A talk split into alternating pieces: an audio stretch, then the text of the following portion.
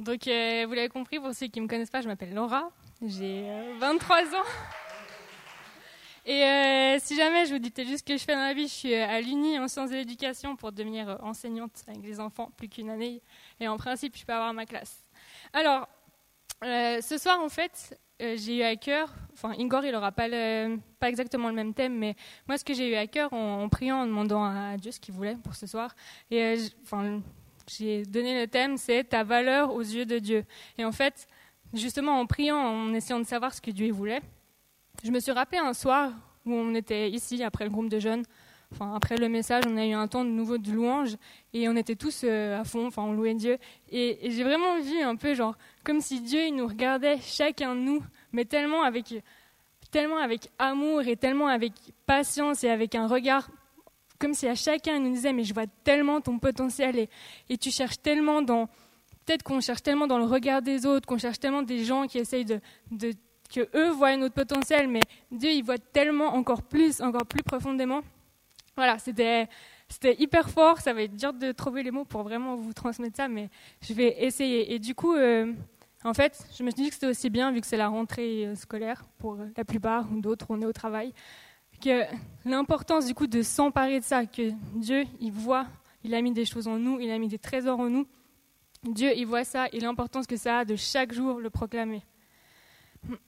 Donc, premier point, enfin comme je l'ai dit, c'est tellement, c'est voilà, c'est Dieu qui nous donne ça, c'est Dieu qui a mis un trésor en nous, et c'est à nous de de s'en emparer, de le croire. Donc il y a des jours, c'est hyper facile. Enfin, on se réveille, tout va bien, on passe un bon temps avec Dieu, on vit un bon temps au groupe de jeunes. Et euh, ouais, c'est facile de croire que Dieu a investi en nous, on l'entend. Et euh, par contre, évidemment, il y a d'autres jours où c'est un peu plus dur. Et pourtant, là, Dieu, il nous demande quand même de, ouais, d'y croire. Et puis, même si on a l'impression que tout va mal, même si on n'a pas envie justement d'y croire, ben, de pas se baser sur nos sentiments, mais d'aller de l'avant et de s'accrocher au fait que, voilà, que Dieu il investit en nous. Euh, on a chacun, évidemment, on a chacun un rôle à jouer et puis enfin, réaliser que ce n'est pas les, les, circonstances de la vie qui volent notre joie, mais la façon dont on y pense à ces circonstances. Et euh, ouais, je voulais juste vous, euh, vous lire une citation que j'ai trouvée de C.S. Lewis. Je ne sais pas si vous connaissez, c'est un, écrivain britannique. Euh, il donnait des cours aussi à l'université et c'est lui qui a écrit les Narnia pour ceux qui connaissent. Et voilà, je vais juste vous lire sa phrase. S'appuyer sur Dieu est une chose qu'il faut chaque jour recommencer comme si rien n'avait encore été fait. Et euh, je trouve que c'est tellement vrai, c'est tellement un combat chaque jour. Combien de fois on croit Enfin, moi, plein de fois, je passe euh, mon temps de prière avec Dieu, je sais pas, un soir dans ma chambre, et puis je me dis le lendemain, ben c'est bon, j'ai eu mon quota de Dieu, il va me bénir. Et... Mais tellement vite, on oublie, c'est incroyable. Le lendemain, tellement vite, on, tout d'un coup, on se sent vide, les circonstances de la vie nous font. Enfin, on oublie tout ça, on, on se met, ouais, on met un peu de côté. Et... Enfin, je trouve que c'est tellement important de se rappeler qu'on est dans un, c'est un combat quand même. Et justement, pour garder, réussir à, proclamer que Dieu, il a mis des choses, il a mis des trésors en nous, c'est chaque jour et chaque jour qu'il faut recommencer. Et euh, en fait, en, pensant à ça, ça me, le fait que la vie, c'est aussi un peu un combat, que du coup, chaque jour, il faut de nouveau proclamer que Dieu est bon, que Dieu a mis des choses en nous. Euh, ça m'a fait penser, enfin, cet été, j'ai eu l'occasion d'aller souvent à la montagne. Et puis, euh, enfin, en fait, on m'a expliqué, enfin, la montagne, il y a des troupeaux de moutons. Et euh, on m'a expliqué que les moutons, en fait, c'est un peu les proies les plus faciles pour les loups. Et s'ils se font comme ça, si facilement attaquer, c'est qu'en fait, les moutons, ils ont perdu leur instinct de survie. Donc, ça veut dire qu'au fil des, enfin, depuis des siècles, petit à petit, Contrairement aux, je sais pas si vous avez vu des chèvres ou des chamois ou qui sont toujours euh, tout affolés si les approche, ben les moutons, enfin on dit souvent on est on est des moutons, on fait tous ces moutons, enfin on suit, on est un, peu, je sais pas, on est un peu bête, on suit les uns les autres. Mais en fait c'est parce que voilà les moutons, ils ont perdu leur euh, leur esprit de de survie. Ça veut dire que s'il y a un loup qui arrive, ben, ils vont simplement suivre l'autre mouton qui est à côté, qui peut-être va droit dans la gueule du loup et, et suivre bêtement. Et en fait, je me dis, c'est tellement, nous faisons tellement attention de pas, enfin, vu que souvent on nous compare des fois quand on, on dit qu'on fait comme tout le monde, enfin, faisons attention de se rappeler qu'on est dans un combat aussi et perdons tellement pas cet instinct de survie tous les jours, comme là il nous dit, s'appuyer sur Dieu, je vous l'ai dit, est une chose qu'il faut chaque jour recommencer comme si rien n'avait encore été fait. du coup, ça, s'appuyer chaque jour, en fait, ça demande de la constance. La constance, c'est la maîtrise de soi. Et je ne sais pas si vous savez, mais la maîtrise de soi, c'est un, fruit qu'on est censé recevoir. Que on accepte Jésus en nous, on a l'esprit en nous. Et je ne sais pas si vous connaissez tous les, les fruits de l'esprit, je peux vous les lire. C'est dans Galates 5, 22 à 23.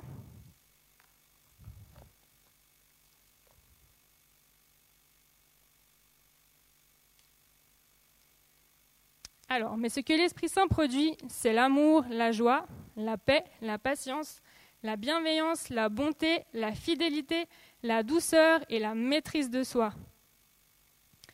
Souvent, on croit. Enfin, moi, trop souvent, je me suis dit, ok, c'est l'Esprit Saint qui produit ça en nous, donc c'est un peu inné. Enfin, ok, on accepte Jésus. Et puis plein de fois, j'ai été tellement frustrée de me dire, mais ça veut dire que j'ai pas le Saint-Esprit en moi. J'ai pas.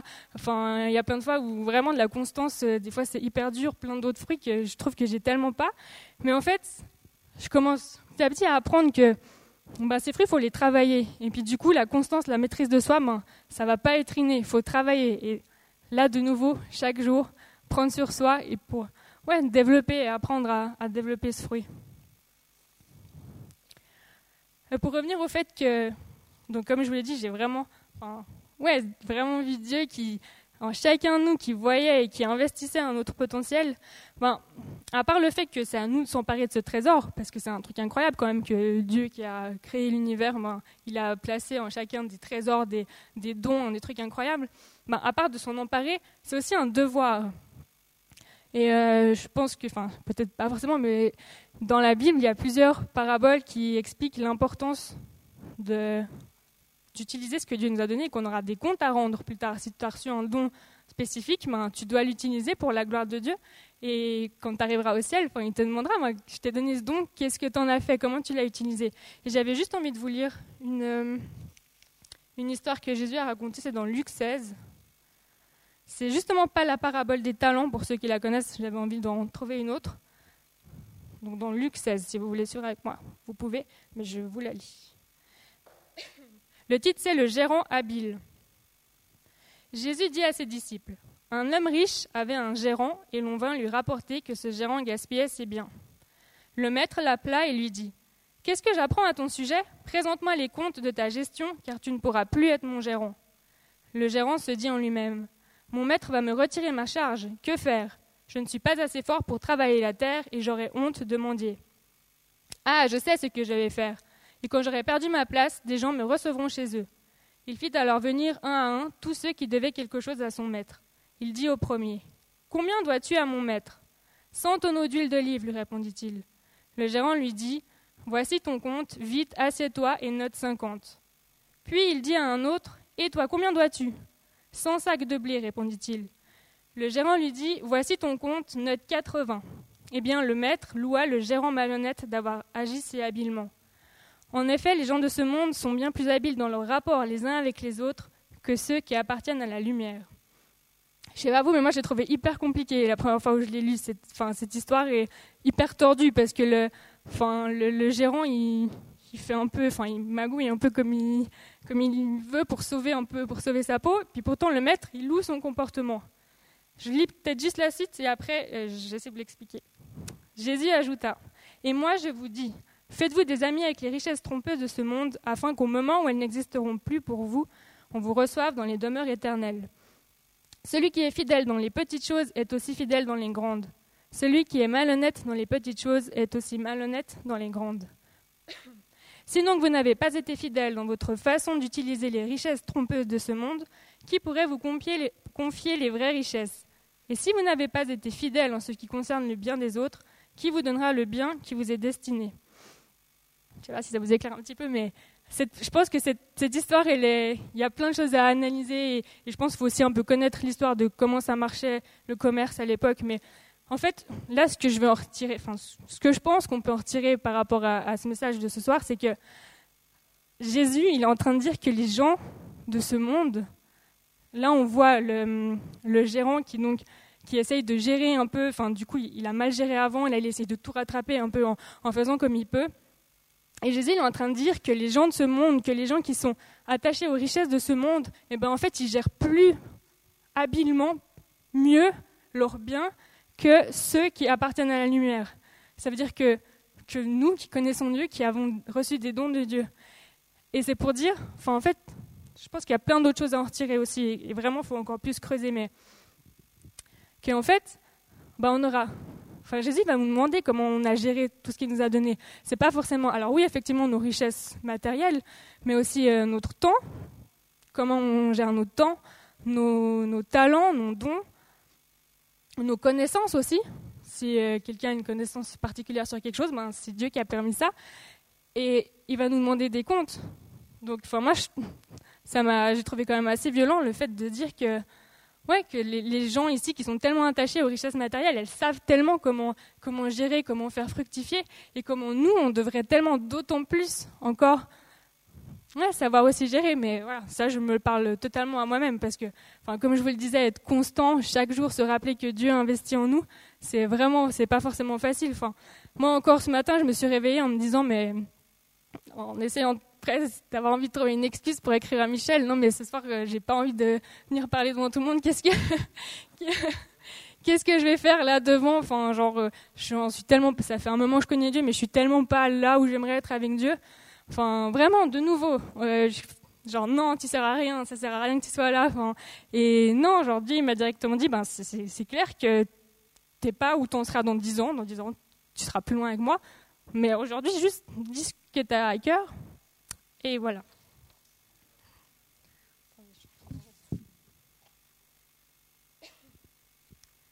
Euh, je voulais aussi vous dire, du coup, enfin, revenons quand même au regard vraiment, parce que moi, ce qui m'a parler, enfin, ce qui m'a vraiment touché, c'est ce regard d'amour que Dieu a pour nous. C'est comment il nous regardait chacun avec vraiment cette envie d'investir et de croire en nous. Et du coup, euh, j'avais juste envie aussi de vous donner l'exemple d'un personnage dans la Bible. Euh, c'est Joseph, le fils de Jacob et de Rachel. Je ne sais pas si vous connaissez l'histoire, mais je la réexplique très rapidement comme je peux. Mais donc, Joseph, il est né dans une famille où il avait déjà, il y avait déjà plusieurs grands frères avant lui. Et c'était un, des derniers, l'avant-dernier, je ne sais plus exactement, mais euh, c'était un peu le, chouchou de son, un des petits chouchous de son papa, parce qu'il avait eu avec une des femmes qu'il aimait vraiment, puis c'était le plus jeune, et puis voilà, il avait vraiment investi en lui, et puis ouais, du coup évidemment les autres frères ils ressentaient ça, puis ils étaient un peu jaloux, et d'autant plus que que Joseph il avait reçu un don de Dieu, c'était d'avoir des rêves, et puis ces rêves ils étaient prophétiques, et puis il les interprétait, il y avait des explications. Mais du coup, il avait des rêves un peu. Euh, enfin, il a un jour rêvé, il a vu qu'un jour ses, ses, frères en fait se prosterneraient devant lui. Et puis au lieu de garder pour lui, il l'a raconté à ses frères. Donc, euh, enfin, évidemment, la jalousie, elle a encore augmenté. Donc en fait, si on, on, analyse un peu, on peut comprendre que, que Joseph, ben voilà, Dieu lui avait donné un don, il connaissait Dieu, mais il était un peu quand même prétentieux. Mais du coup, un peu, je m'imagine, fier de raconter ses rêves et de faire son malin devant ses frères. Du coup, euh, voilà, ses frères, ils se sont énervés, ils l'ont vendu, enfin, ils s'en sont débarrassés. Puis Joseph, il a fini en Égypte.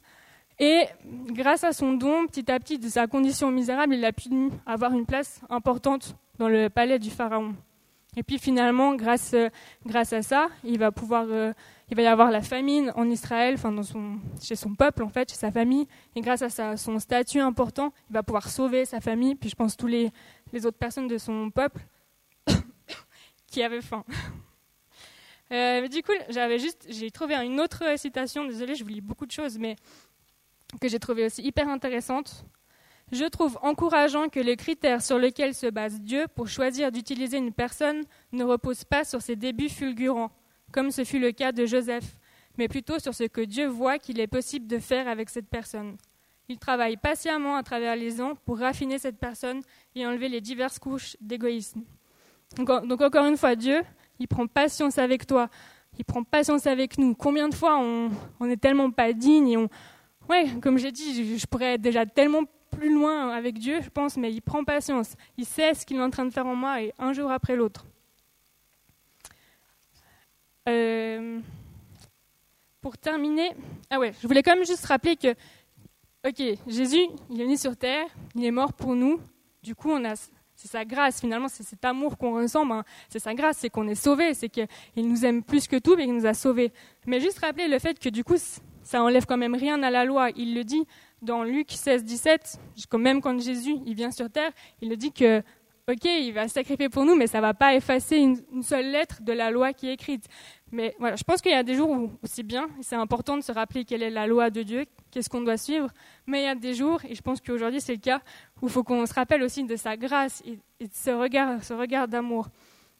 Et du coup, juste pour, euh, pour terminer, je voulais vous montrer un mini extrait d'une vidéo alors, c'est justement un des films de Narnia. Je suis désolée, c'est peut-être pour les plus jeunes. Je ne sais pas si ça vous intéresse, mais je trouvais, je trouvais quand même assez euh, représentatif.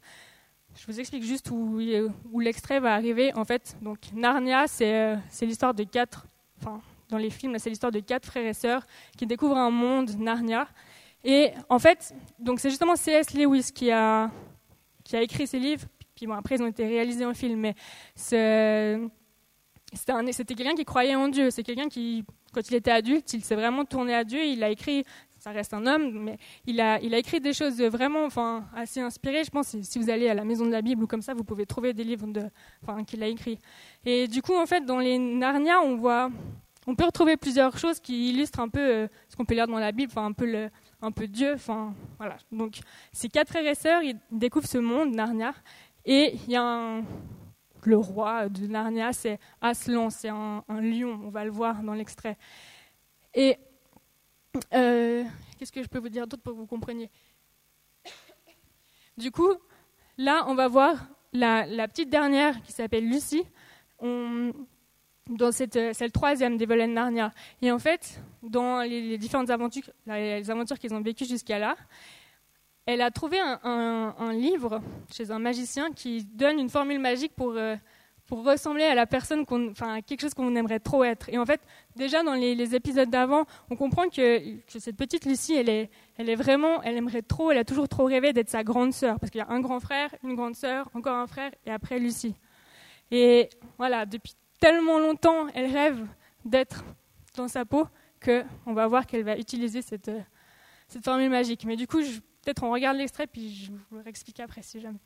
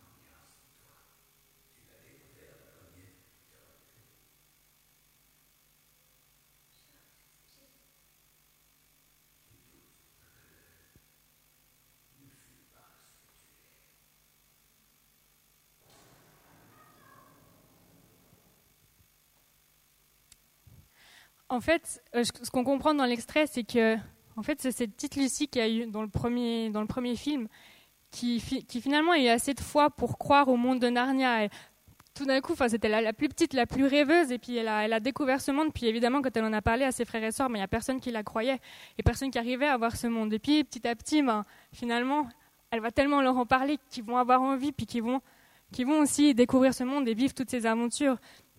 Et en fait, comme, le lion, il dit à Lucie, ben, que si elle n'avait pas été là, si elle n'avait pas existé, ben, il serait que les trois à profiter ben, peut-être des joies de ce monde, d'être euh, amis avec tout le monde, se faire photographier.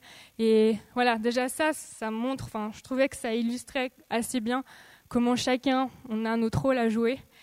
Mais encore plus, moi, ce qui me touche trop, c'est qu'on voit ce lion arriver et qu'en fait, ça représente Dieu. Qu'en fait, il est là, il voit, il l'a observé. Puis il lui parle tellement avec sans la, sans la, la, juger, lui dire c'est vraiment, enfin, je veux plus investir en toi, je veux plus, je vais te virer de Narnia ou je sais pas ce qu'il pourrait lui dire, tellement avec euh, calme et, je trouve, ouais, vraiment, il lui dit encore de, de pas, de pas douter, de pas fuir qui elle est. Et voilà, c'est comme vraiment, j'ai pas trouvé mieux comment essayer d'illustrer ce que Dieu m'avait montré, mais c'est vraiment juste ce, ce regard de vas-y, encore, essaye encore, il y a personne qui peut investir aussi bien que moi, je peux investir dans ta vie, qui peut avoir la, la patience et, le, ouais, de voir aussi loin pour ta vie.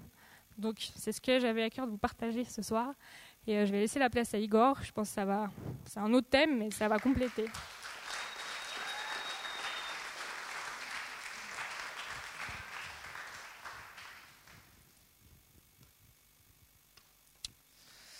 Amen. Bon, bonsoir tout le monde. Comme a dit, je m'appelle Igor. Et comme j'ai promis à Michel et aux autres, je vais essayer de faire ça en 10 minutes suisse, pas 10 minutes brésiliennes, parce que sinon vous êtes encore là demain. Bref, ça va, vous allez bien? Ouais. Ouais? Ça va. Amen. Merci beaucoup Laura. C'est où Elle est passée où? Elle est là. Merci beaucoup Laura pour ton partage. Euh, oui, c'est un autre thème, mais en fait, pas vraiment. On va dire que c'est plutôt une continuité, ce que Dieu a placé sur mon cœur ce soir. Euh, vous avez tous compris. Je pense que Laura a essayé de vous partager avec cet extrait aussi de Narnia. Narnia qui représente donc voilà le royaume de Dieu, qui nous présente cette relation. Si Lucie n'avait pas été qui elle était, si elle n'avait pas pris sa place, personne n'aurait pu trouver Dieu, personne n'aurait pu trouver son royaume. Ainsi comme si parfois, je pense que si certaines personnes n'avaient pas été là pour moi, je ne serais pas là aujourd'hui. Si certaines personnes ne seraient pas là pour toi, Colbert, tu ne serais pas là. Je pense que ce soir, ce que Laura aussi essayé de nous dire, c'est que Dieu investit en chacun d'entre nous. Nous sommes, il, investit à travers des, des, des, gens qui sont comme cette Lucie, qu'à travers eux, on peut rentrer dans son amour, on peut vivre ce qu'il a pour nous. Et c'est vrai qu'une des questions que j'allais vous poser ce soir, c'est, OK, Dieu investit en nous, ça on a compris. Mais pourquoi? Est-ce que, vous avez le droit de parler, bien sûr, est-ce que quelqu'un a une idée? Pourquoi est-ce que Dieu investit en nous comme ça? Parce qu'il nous aime? Il n'y a pas de réponse fausse, hein? Allez-y. Oui, moi, Zainé, tu voulais dire? Ah, tu peux dire, hein. Pourquoi est-ce que Dieu investit en nous? Pour répondre son royaume? Parce qu'il nous connaît. Pourquoi d'autres Parce qu'on a du potentiel. Amen. Pourquoi? Oui, dis-moi.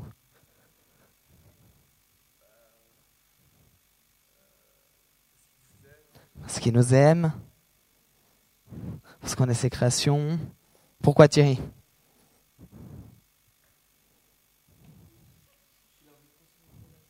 Parce qu'il a envie de construire une relation, parce qu'il a besoin de nous, parce qu'il veut nous utiliser, parce qu'il veut se glorifier en nous, parce qu'on est lumière du monde et celle de la terre, parce qu'il pourrait faire toutes choses sans nous, mais il choisit de passer par nous, parce qu'il aime travailler en partenariat avec nous, parce qu'il veut simplement qu'on soit comme celui-ci, qu'on ait, on choisisse de pouvoir apporter aux autres. Vous savez, j'ai noté tellement de trucs qui veut nous faire grandir pour notre confort, pour notre témoignage, pour que son règne vienne, pour que tellement de choses. Et c'est cool. Dieu veut qu'on soit comme cette Lucie. Il veut pouvoir investir en nous pour qu'on puisse porter du fruit. Maintenant, deuxième question. C'est, si vous ne me connaissez pas, je suis un gars qui, j'aime pas le blabla. C'est cool la théorie, il faut apprendre, c'est bien. Mais ce qui est bon, c'est la pratique. Ce que j'aime, c'est du concret. Et concrètement, ok, Dieu investit en nous pour une mission. Maintenant, comment est-ce qu'on l'accomplit?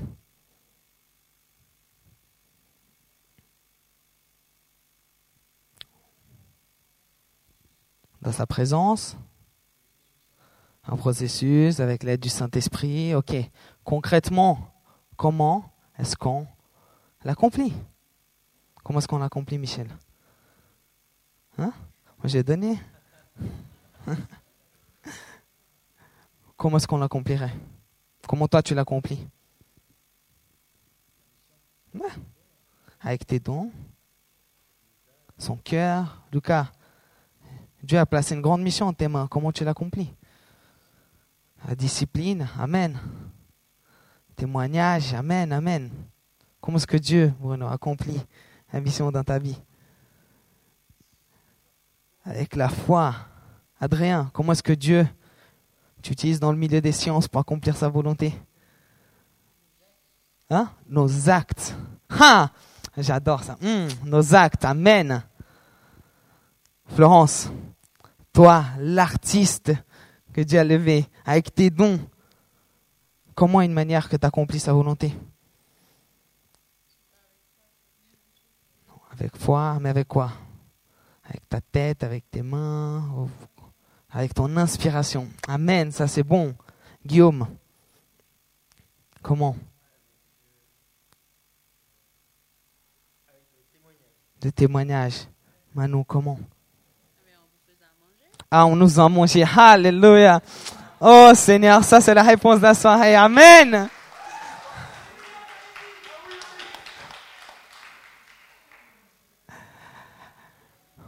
rapidement trois versets qui sont venus à cœur quand je préparais cette soirée. 1 Corinthiens 4, 20. Car le règne de Dieu ne consiste pas en parole, mais en puissance. Jacques 2, 26. Comme le corps sans âme est mort, de même la foi sans les œuvres, elle est morte. Matthieu 5, 5. On n'allume pas une lampe pour la mettre sous le boiseau, mais on la met sur le chandelier et elle éclaire tous ceux qui sont dans la maison. Dieu investit en vous, Dieu utilise vos dons, Dieu travaille en vous pour que vous soyez des lumières, pour que vous, à travers vos actes, à travers vos dons, à travers votre engagement, vos paroles, vos témoignages, la manière que vous êtes, parce que Dieu vous a créé chacun différent, personnel. Certains par le chant, d'autres en train de jouer des instruments, d'autres avec leur créativité, par la traduction, par le sport, ce que vous utilisez. Dieu vous a, la semaine dernière, j'ai, ah, je dis Seigneur, fais tout ce qui est bon. La semaine dernière, Anne nous a prêché sur Esther, elle nous a dit, Dieu nous a pas placé n'importe où. Il nous place un endroit. Elle a dit, entre autres, Dieu nous place un endroit et à cet endroit, Dieu en plus nous met un fardeau pour les autres, donc il emmène des gens vers nous. Laura vient encore aujourd'hui et dit, OK, Dieu vous place un endroit, Dieu met un fardeau pour les autres, Dieu investit dans votre vie, vous donne les dons, les talents pour quelque chose, pour une mission. Et comment est-ce qu'on le fait? En vivant, en étant nous-mêmes. Maintenant, je vais vous poser une question. J'ai être assez direct. La semaine dernière, on a vécu un culte merveilleux, c'est cool, on a appris que Dieu nous a placés quelque part, qu'il nous donne un fardeau pour les autres. Pas besoin de me répondre, mais concrètement, tu es venu, tu as reçu ça. Qu'est-ce que ça a changé dans ta vie? Hmm? qu'est-ce que ça a changé dans ta vie?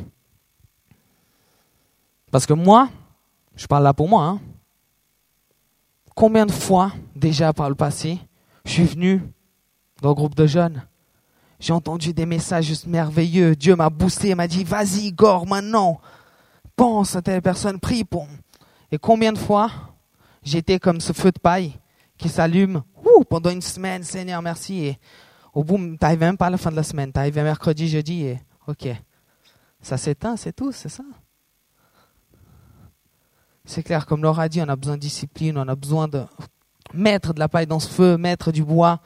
C'est clair. Mais, mais moi, une question que j'ai à te poser, c'est tu viens là depuis je sais pas combien de vendredis. C'est peut-être le premier, c'est peut-être le deuxième, c'est peut-être le dixième, c'est peut-être le centième. Peut-être fait je sais pas combien d'années, tu es né dans cette église, tu es là. Concrètement, et ça, a que toi qui peux répondre. Est-ce que tu as vu une amélioration? Quand tu viens ici et tu parles le soir, tu dis, OK Seigneur, j'ai des bases, on va aller. On va travailler ces bases, on va avancer, on va construire.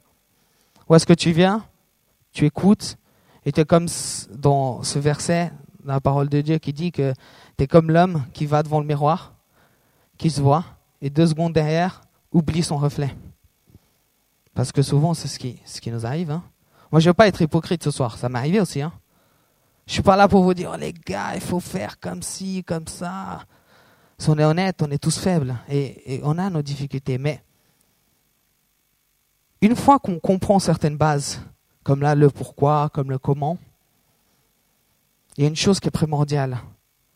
C'est qu'est-ce qu'on fait avec ces bases? Qu'est-ce qu'on fait avec ce qu'on a reçu? Je me rappelle une fois dans le bureau de Michel, euh, on, priait, je me rappelle même plus ça fait combien d'années, mais on priait, et d'un coup, on avait reçu cette vision, même Michel qui avait reçu quelqu'un d'autre, qui voyait un jeune, c'est 10 minutes. Oh Seigneur. Bon, ça sera 10 minutes brésiliennes, je suis désolé. Mon côté suisse-allemand n'a pas pris le dessus. Eh oui, j'ai un côté suisse-allemand, bref. Ok, je vais faire très rapidement. Mais en gros, ce que je veux dire par là, sur ce que je veux tirer votre attention, c'est bon, juste cette, cette image qu'on avait reçue, dans laquelle on voyait un peu quelqu'un qui était assis et qui mangeait, et qui mangeait, et qui mangeait, qui mangeait, qui mangeait, et qui d'un coup devenait gros, gros, gros, gros, gros, gros, gros, quasi obèse spirituellement. Et souvent, ce qui se passe dans notre vie avec Dieu, c'est qu'on vient, on mange, on boit de sa présence, on mange de sa parole, on vit, on vit, on vit, on vit. Mais au bout d'un moment, il n'y a, plus de place. Hein. C'est là, tu vas manger. Tu... Qu'est-ce que on fait avec ce qu'on reçoit? Je vais finir là-dessus. J'aurais encore des choses à dire, mais Dieu t'appelle, Dieu te place, Dieu investit en toi.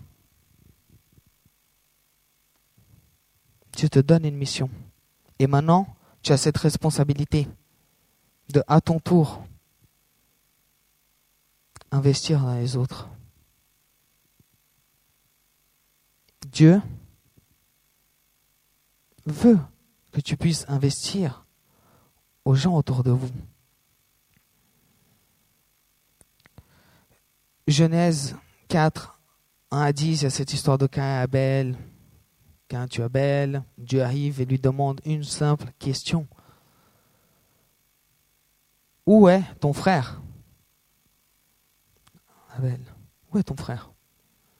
Et à ce moment-là, Cain qui avait essayé de cacher le corps, maquiller son meurtre, son problème, dit, Seigneur, je vais, je vais traduire en mon langage, mais j'en sais rien. Hein. Pourquoi tu me demandes ça et Est-ce que je dois m'occuper? En gros, dans les termes de la Bible, suis-je le gardien de mon frère? Et une fois, euh, pas le temps d'expliquer le pourquoi Dieu me remet ces choses au cœur. Il y a, je sais pas ce qui se passe ces deux, trois dernières semaines. J'ai l'impression que tous les gens qui sont autour de moi, proches, sont juste en train de passer par les pires moments de leur vie. Je vous avais parlé la semaine dernière de juste un décès et entre-temps. Euh, et, et combien de fois, moi je suis là et je me dis, bon Seigneur, je rentre fatigué du boulot, c'est déjà telle heure. Et, et, et Dieu dit, vas-y, va parler à telle personne, va vivre, investis dans la vie des gens comme j'ai investi dans ta vie. Et moi, je me retrouve à avoir la même attitude et dire, mais Seigneur, suis-je le gardien de mon frère? Ce soir, Dieu veut vous poser cette question. Es-tu le gardien de ton frère? Es-tu prêt à utiliser ce qu'il t'a donné là où il t'a placé pour faire une différence dans la vie des gens? Jusqu'à où tu es prêt à y aller? Jusqu'à où tu es prêt à donner ta vie pour les gens, pour ton frère qui est là physiquement parce que si tu n'es pas prêt à donner ta vie pour ton frère qui est là, que tu peux, que tu peux toucher, que tu peux voir, que tu peux faire du concret, on ose encore lever notre voix et dire Seigneur, je t'aime, je suis prêt à donner ma vie pour toi. Alors qu'on n'est même pas prêt à donner notre vie concrètement pour les gens qui sont autour de nous. De nous. On va juste prier. Après, je serai la parole à Ricardo. Ce soir, euh, j'ai vraiment à cœur de... Vous savez, Dieu ne fait jamais, Dieu est comme ce lion, il fait jamais la morale. Il vient pas ici pour vous dire, oh c'est dommage ma soeur, mais il vient vous dire, fils, fille, j'ai un message pour toi ce soir. Ta vie est précieuse. J'ai des plans pour toi. Mais tant tant que ta prière n'est pas Seigneur, aide-moi à faire ma part pour que toi tu puisses faire la tienne. Tant que ta prière n'est pas Seigneur, tu me donnes tellement, j'ai envie de donner en retour. Tu ne pourras pas vivre pleinement ce que Dieu veut que tu vives. Seigneur Jésus, merci Seigneur ce soir pour, pour parce que tu nous aimes, Seigneur. Merci parce que ta présence, ta parole, Seigneur Jésus, est, comme cette épée à deux tranchants, Seigneur Jésus. Je te prie que ce soir, Seigneur, ce message soit compris, Seigneur Jésus. Parce que on a tellement besoin, moi le premier, Seigneur, on a tellement besoin, Seigneur, de apprendre à nous remettre en question et apprendre à vivre, Seigneur Jésus, selon ton cœur, selon tes principes, Seigneur Jésus. Merci, Saint-Esprit de Dieu, pour ce que tu veux faire dans nos vies, Seigneur. Merci Seigneur Jésus parce que parfois ce qui peut nous bloquer Seigneur Jésus de vivre ces choses, ça peut être la peur, ça peut être la timidité, ça peut être le manque de confiance en soi, ça peut être la gêne, ça peut être tellement de choses Seigneur Jésus. Mais Saint-Esprit de Dieu, je te prie ce soir, comme ta parole dit dans 2 Timothée 1, 7, tu nous as pas donné un esprit de crainte, mais un esprit de force d'amour, un esprit de sagesse, Seigneur. Merci, Saint-Esprit de Dieu, parce que tu ne juges pas. Merci. Merci, Seigneur, parce que tu nous donnes tellement d'opportunités jour après jour, Seigneur. Tu as tellement un bon plan pour nos vies, Seigneur. Et nous, parfois, on joue tellement avec ça, Seigneur. Je te demande pardon, Seigneur Jésus. Saint-Esprit de Dieu, viens Seigneur transformer nos vies Seigneur. On veut Seigneur Jésus pas voir nos gens autour de nous, notre famille, nos amis Seigneur Jésus. Mourir Seigneur Jésus. Que ce soit physiquement, que ce soit spirituellement Seigneur Jésus. On veut pas voir ces choses Seigneur Jésus. On veut voir ta vie, ton abondance dans leur vie Seigneur Jésus. Que ton amour vienne impacter nos vies de telle manière, Seigneur Jésus, qu'on ne puisse que vivre, Seigneur Jésus, ces choses. Qu'on ne puisse que vivre ce que tu as prévu pour nous, Seigneur. Seigneur, vraiment, aide-nous à faire notre part, Seigneur, pour que toi, tu puisses faire la tienne. Que dans nos temps avec toi, Seigneur Jésus, que, dans les temps qu'on prendra avec toi, Seigneur Jésus, que ce soir en partant, que durant la semaine, où qu'on soit, Seigneur Jésus, on puisse avoir cette conscience, Seigneur Jésus.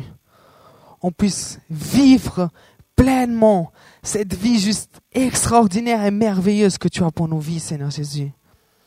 Merci parce que tu es un Dieu incroyable, un Dieu extraordinaire. Et oh, je me réjouis tellement de voir ce que tu vas faire dans la vie de chacun de mes frères et sœurs, Seigneur. Tellement, tellement, tellement de belles choses, Seigneur Jésus. Merci parce que on arrive nulle part tout seul, Seigneur, et